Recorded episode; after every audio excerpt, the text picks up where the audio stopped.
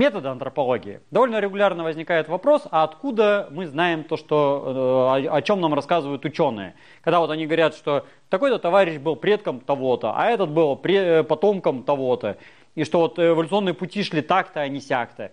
Откуда мы это знаем? Может, они все это придумали, а может, все было не так, и мы произошли из ежиков, или там, не знаю, котиков, или котики произошли из нас. Откуда все это известно? На самом деле, антропология – это не картинки прикольных черепов. Это не то, что изображается в популярных книжках или статьях, когда хотят проиллюстрировать вообще эволюцию человека. И вот эти все веточки с красивыми черепочками – это результат работы э, и применения огромного количества методов. В основе вообще палеоантропологии лежит статистика.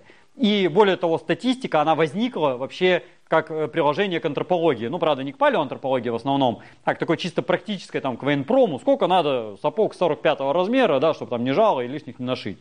Э, и то же самое применяется к палеоантропологии. То есть мы находим находки, изучаем их прежде всего биометрически. То есть есть специальный инструментарий антропологический, э, там, малый толстотный циркуль, большой толстотный циркуль, скользящий циркуль, координатный циркуль, какой-нибудь там э, кубус краниофор и еще там чертовой ума мандибулометр какой-нибудь там такой пепелац уже. Э, то есть куча всяких железок. Они разработаны были еще немцами в 19 веке, французами, и идеально подогнаны именно для измерения черепов и костей. Соответственно, есть методики измерения всего этого дела – когда антрополог это мерит, он делает это не от балды и не случайно, он это делает по специальной методике, э, универсальной для всех антропологов планеты. Э, поэтому антрополог, исследующий черепа не знаю, в Аргентине, он может пользоваться работами человека, который работал в Японии, а японец может пользоваться работами там, немца, а немец русского и там, кого угодно, как угодно. И причем унификация здесь удивительная, в антропологии, наверное, идеальная практически. Даже когда методики немножко различаются, всегда мы точно знаем, насколько они различаются. А, Все это дело измеряется. То, что нельзя измерить, описывается, но описывается тоже не от балды, а по строгой методике. То есть, если антрополог говорит, что э, надбровье сильное, он это говорит не, не на глазок, а он сравнивает с другими э, материалами. Он знает, вот, что такое слабое до сих пор, это слабое, с этого до этого среднее. Э, здесь оно сильное. У нас есть э, строгая рубрикация вот этого сильно, слабо, э, полого, поката, выпукло и так далее. Э, тоже это забивается в баллы, ну, там может быть разнобальная шкала, трехбальная, шестибальная. Потом все это заносится в матрицы, огромные, э, может быть там тысяча на тысяча наблюдений и измерений, и обрабатывается статистическими анализами. Есть много методов самых разных. Есть э, одномерные, это самый примитив, есть многомерные. Они то и дело новые появляются. Э, строятся графики по необходимости. И когда антрополог говорит, что у нас вот этот потомок этого, это значит, что у нас есть последовательность изменений через множество находок, а у нас их множество, э, и все это согласуется одно с другим. Иногда бывает, что не очень понятно. Тогда пытаются привлечь еще какие-то другие методы. У нас не все ограничивается биометрией, есть масса самых других. А, ну, из таких высокотехнологических сейчас, например, очень широко применяют томографию, когда мы видим не только внешнюю структуру, но и внутреннюю структуру, когда мы можем посмотреть, насколько там трабекулы внутри кости э, расположились так или сяк. Так, например, узнали, говорили ли неандертальцы. По внешнему строению кости это тоже можно попытаться сделать, но сложно. Но когда просветили подъязычную кость неандертальца из кибары, то выяснилось, что напряжение мышц было такое же, как у человека говорящего, но не такое же, как у шимпанзе кричащего. И, значит, вот говорили. А, можно смотреть на какое-то там, какие-то повреждения костей. Они могут быть как врожденные, так и приобретенные, приобретенные прижизненные или послесмертные. Это все э, оценивается, опять же, статистически на самом деле, не случайно. Э, сравнивается с тем, что мы видим в других местах, на других стоянках проводятся эксперименты в обязательном порядке, и сейчас существует огромная такая наука трассология, она большей частью, конечно, к археологии относится, но и к антропологии в том числе. То есть, когда мы находим кости неандертальца с надрезками, они расположены не абы как. То есть, это может быть исследователь его там порезал в процессе раскопок, да, железным ножом. А может быть, это неандертальцы его порезали кремневым ножом, когда они его хотели съесть. А может быть, они его хотели расчленить, потому что они его очень уважали и хотели так похоронить хитрым образом. И надрезки будут не одинаковые. У нас есть огромные базы данных по разным современным людям, по разным древним этапам времени. И есть, опять же, эксперименты. Ну, порезать неандертальца мы, конечно, сейчас не можем. Но мы можем взять баранью кость и порезать ее, и посмотреть, что там будет. А, есть э, разные методы э, микроэлементного анализа, которые позволяют говорить, чего они ели, э, или изотопного анализа. В зависимости от того, когда человек что-то ест, у него в организме накапливается больше или меньше изотопов или разных микроэлементов. То есть, если, например, есть много беспозвоночных, накопится там много меди. А если есть мясо копытных наземных животных, то будет много цинка. А если там орехов, то там ванадия, по-моему, если я не ошибаюсь. Э, и, соответственно, это все оценивается и смотрится, опять же, не только конкретная косточка, да, а смотрится вся фауна из того же места.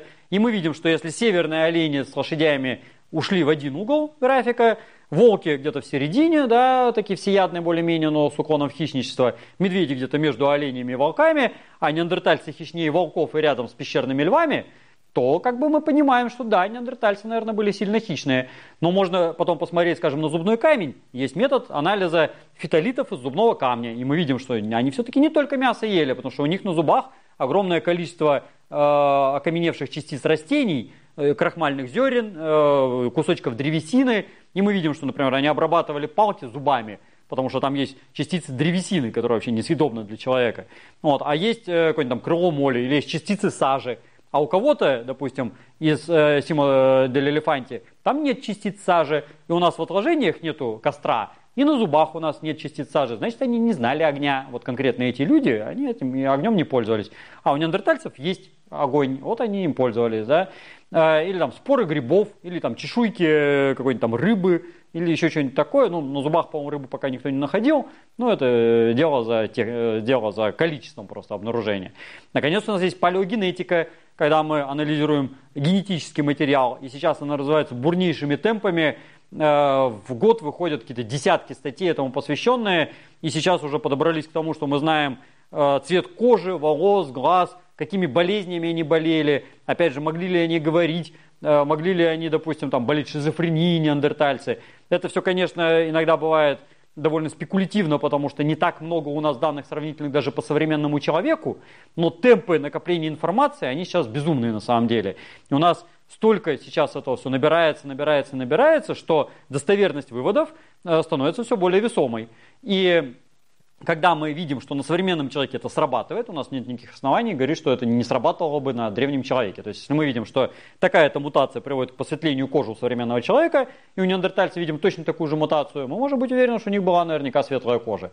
Или там рыжие волосы, ну, это другая мутация, понятно будет, да, но тем не менее. Э, и совсем в пределе у нас эта техника дойдет до того, что мы можем и вырастить, в принципе, этого неандертальца, клонировать. Пока у нас это сделать невозможно, мы этого не умеем.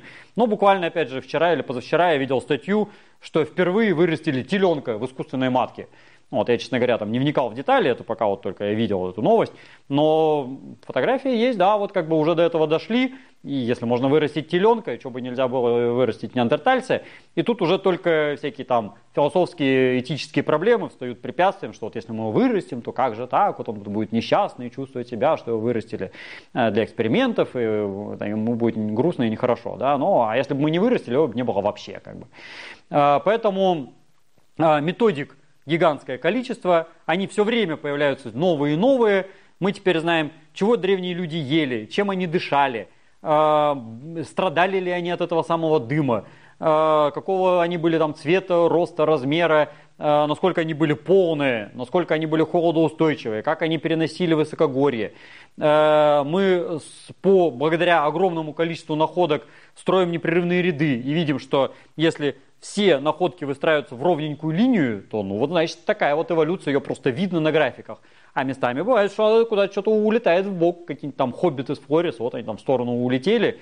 И да, это такая экзотическая эволюция, и мы видим, почему так происходило, потому что у нас же есть данные еще по датировкам, у нас есть шикарные методы датировки, которые позволяют сейчас датировать с точностью, там, ну не до года, конечно, но там до нескольких тысяч лет. Но учитывая, что сама цифра в миллионы лет, да, это как бы очень даже весомо.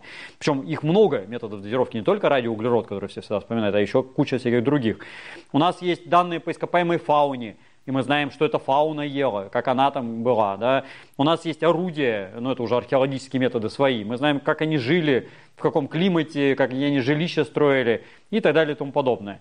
И что приятно, методы появляются все новые, новые и новые. И даже старые находки являются еще гладителем безумного количества информации, которую мы еще пока не можем из них выудить, но, ей-богу, научимся в будущем.